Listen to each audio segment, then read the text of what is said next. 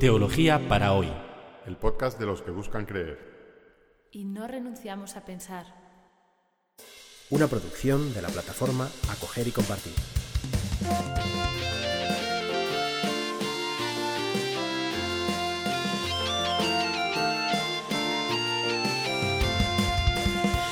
Bienvenidos al episodio 75 de Teología para hoy, que hemos titulado Genealog- Genealogías Humanas.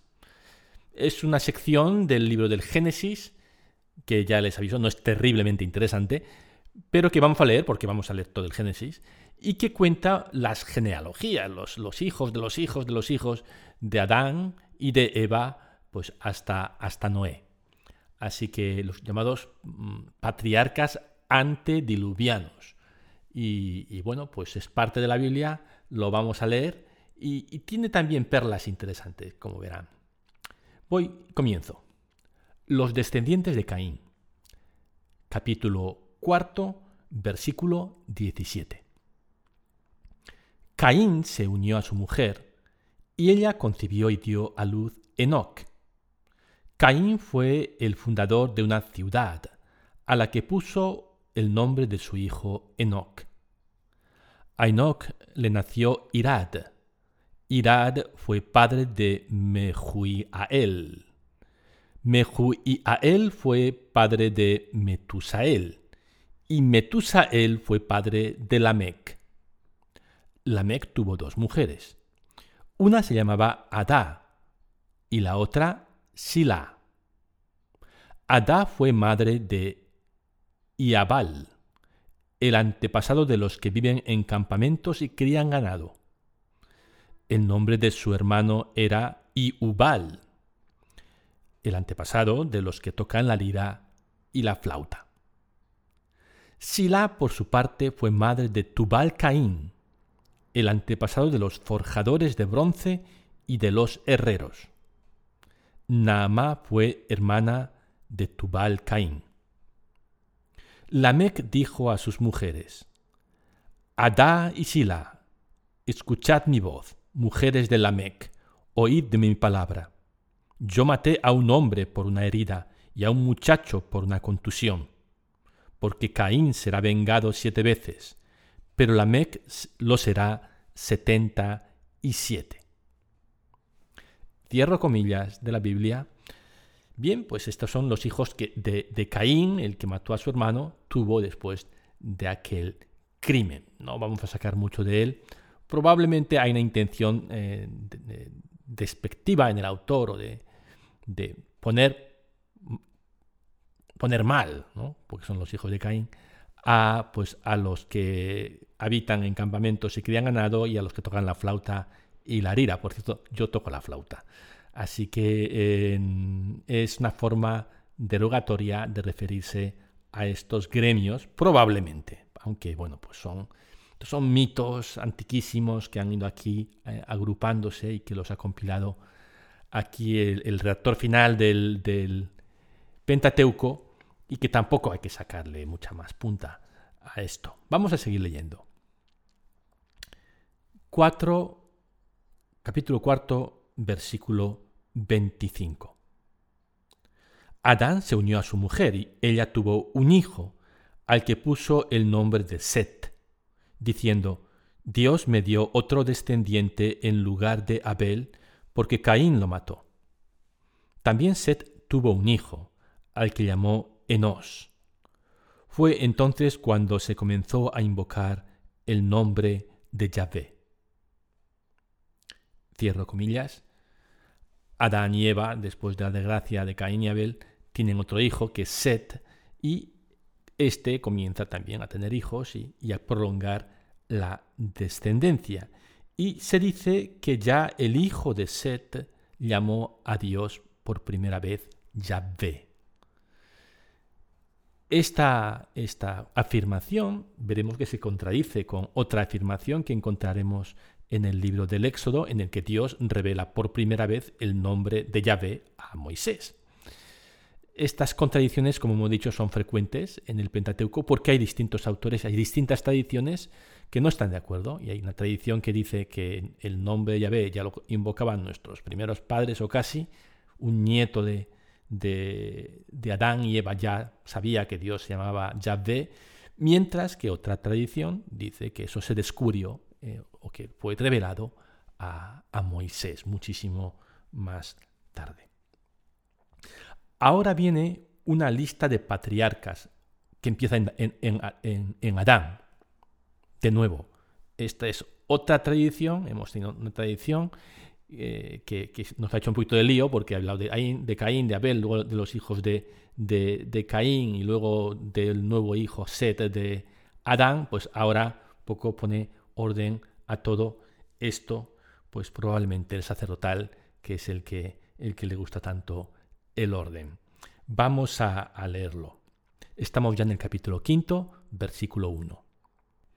La lista de los descendientes de Adán es la siguiente. Cuando Dios creó al hombre, lo hizo semejante a él, y al crearlos, los hizo varón y mujer. Los bendijo y los llamó ser humano. Adán tenía 130 años cuando engendró un hijo semejante a él, según su imagen, y le puso el nombre de Set. Después que nació Set, Adán vivió 800 años y tuvo hijos e hijas. Adán vivió en total 930 años y al cabo de ellos murió. Set tenía 105 años cuando fue padre de Enos. Después que nació Enos, Set vivió 807 años y tuvo hijos e hijas. Set vivió en total 912 años y al cabo de ellos murió. Enos tenía 90 años cuando fue padre de Kenán.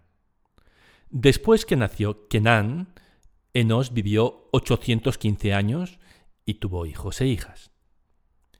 Enos vivió en total 905 años y al cabo de ellos murió. Kenán tenía 70 años cuando fue padre de Maalalel. Después de que nació Maalalel, Kenán vivió 840 años y tuvo hijos e hijas. Kenán vivió en total 910 años y al cabo de ellos murió. Maalalel tenía 75 años cuando fue padre de Yered. Después que nació Yered, Maalalel vivió 830 años y tuvo hijos e hijas. Maalalel vivió 895 años y al cabo de ellos murió. Yered tenía 172 años cuando fue padre de Enoch. Después que nació Enoch, Yered vivió 800 años y tuvo hijos e hijas. Yered vivió en total 962 años y al cabo de ellos murió. Enoch tenía 75 años cuando fue padre de Matusalén. Enoch siguió los caminos de Dios. Después que nació Matusalén, Enoch vivió 300 años y tuvo hijos e hijas. Enoch vivió en total 365 años. Siguió siempre los caminos de Dios y luego desapareció, porque Dios se lo llevó. Matusalén tenía 187 años cuando fue padre de Lamec. Después que nació Lamec, Matusalén vivió 782 años y tuvo hijos e hijas. Matusalén vivió en total 969 años y al cabo de ellos murió. Lamec tenía 182 años cuando fue padre de un hijo, al que llamó Noé, diciendo, Este nos dará un alivio en nuestro trabajo y en la fatiga de nuestras manos, un alivio proveniente del suelo que maldijo el Señor. Después que nació Noé, Lamec vivió 595 años y tuvo hijos e hijas. Lamec vivió en total 777 años y al cabo de ellos murió. Noé tenía 500 años cuando fue padre de Sem, Cam y Jafet. Cierro comillas. Bien, la lista bastante aburrida. El sacerdotal es así, tiene este, esta obsesión por el orden que a veces es un poco, poco rollo, poco, un poco pesado, pero obviamente eh, el sacerdotal no escribía para ser interesante, sino para dar, para dar información que le parecía importante. ¿no?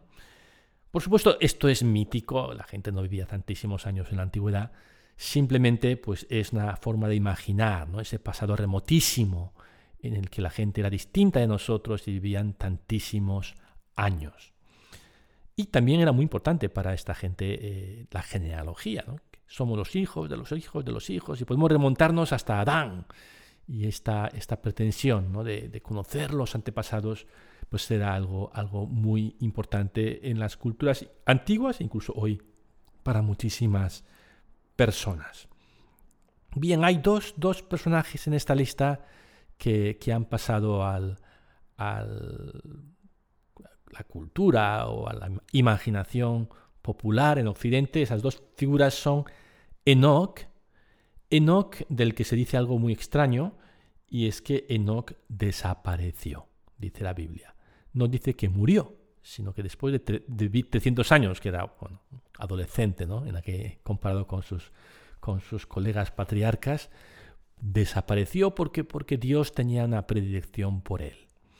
Y Enoch es, junto a Elías, que veremos en su día, las dos figuras del Antiguo Testamento que no mueren, que son de alguna manera transportadas al cielo y que, y que están esperando allí el final de los tiempos. Y en la época de Cristo, justo antes y después del año cero, hay una serie de, libros que se producen en el ámbito del judaísmo que especulan sobre, sobre este Enoch.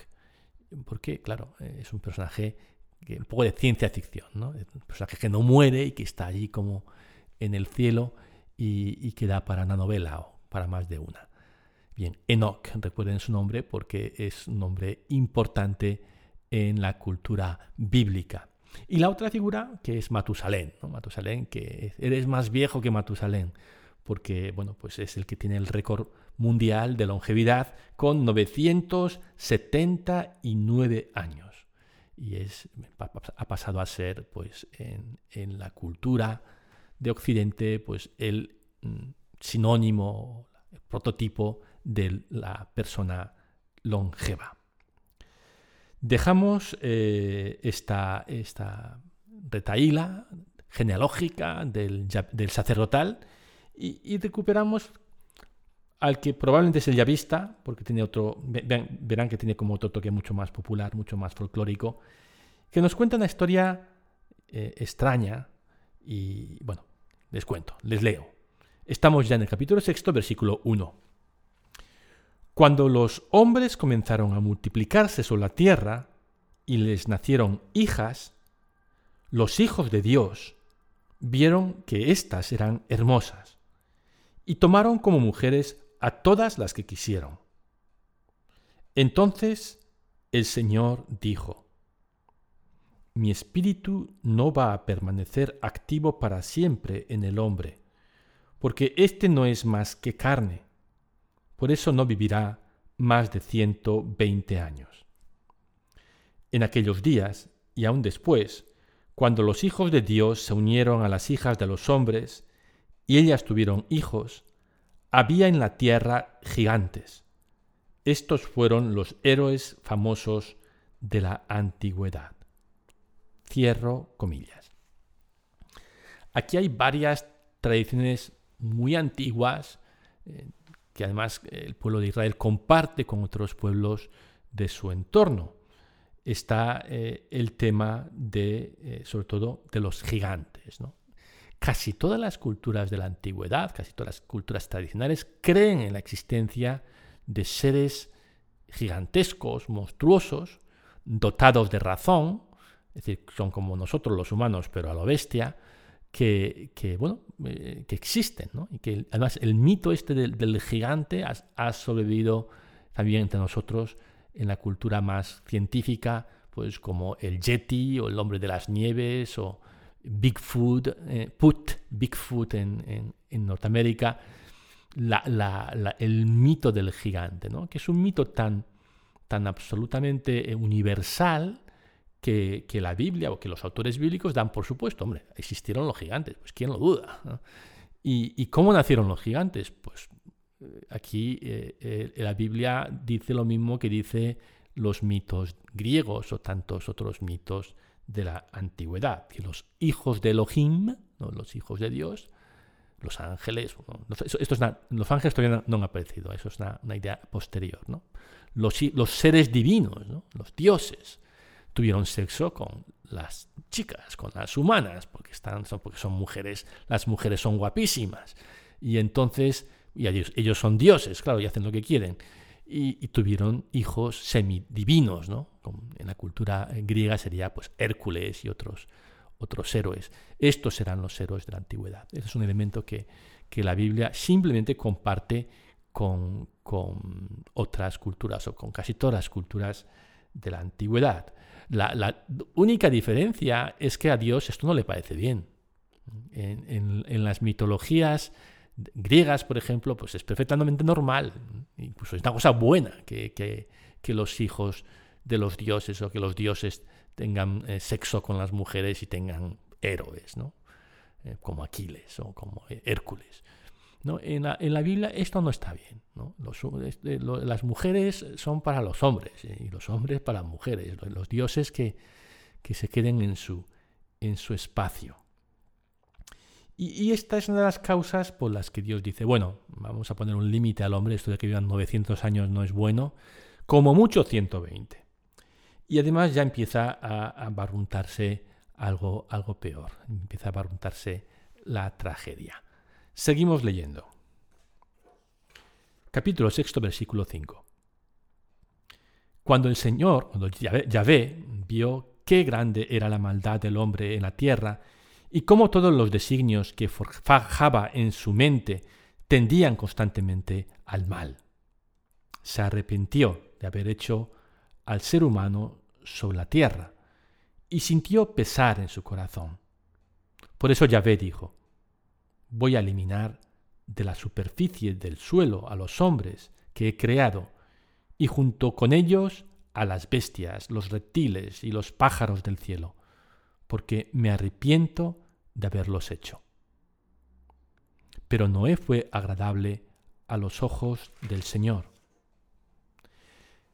Esta es la historia de Noé. Noé era un hombre justo, irreprochable entre sus contemporáneos, y siguió siempre los caminos de Dios. Tuvo tres hijos, Sem, Cam y Jafet. Pero la tierra estaba pervertida a los ojos de Dios y se había llenado de violencia. Al ver que la tierra se había pervertido, porque todos los hombres tenían una conducta depravada, dijo Dios a Noé, He decidido acabar con todos los mortales, porque la tierra se ha llenado de violencia a causa de ellos. Por eso los voy a destruir junto con la tierra construyete un arca de madera resinosa, divídela en compartimentos y recúbrela con betún por dentro y por fuera. Cerramos comillas, interrumpimos la lectura de la Biblia. Dios se arrepiente. Ha habido una escalada de mal, de maldad, por culpa de los humanos, tan, tan brutal que Dios dice, vamos a volver al punto de partida, vamos a destruir todo lo que hemos hecho y volver al caos inicial. Esto ha sido un fracaso, eh, vamos a reconocerlo y, destruir todo. Pero eh, aparece este Noé, que es bueno. Y Dios decide que no estaría bien cargarse a Noé y decide salvar a Noé, y no solo Noé y su familia, sino a la creación a través de Noé. Y este es un tema, un tema eh, recurrente y un tema importante en la Biblia, cómo las personas buenas no solamente se salvan a sí mismas, sino que salvan el mundo. Cómo un hombre justo puede salvar a la humanidad. Seguiremos leyendo la historia de Noé, la historia del diluvio, que es una historia muy larga, y también una de las historias más hermosas y más famosas del Génesis. Pero eso será la semana que viene. Nos vemos entonces.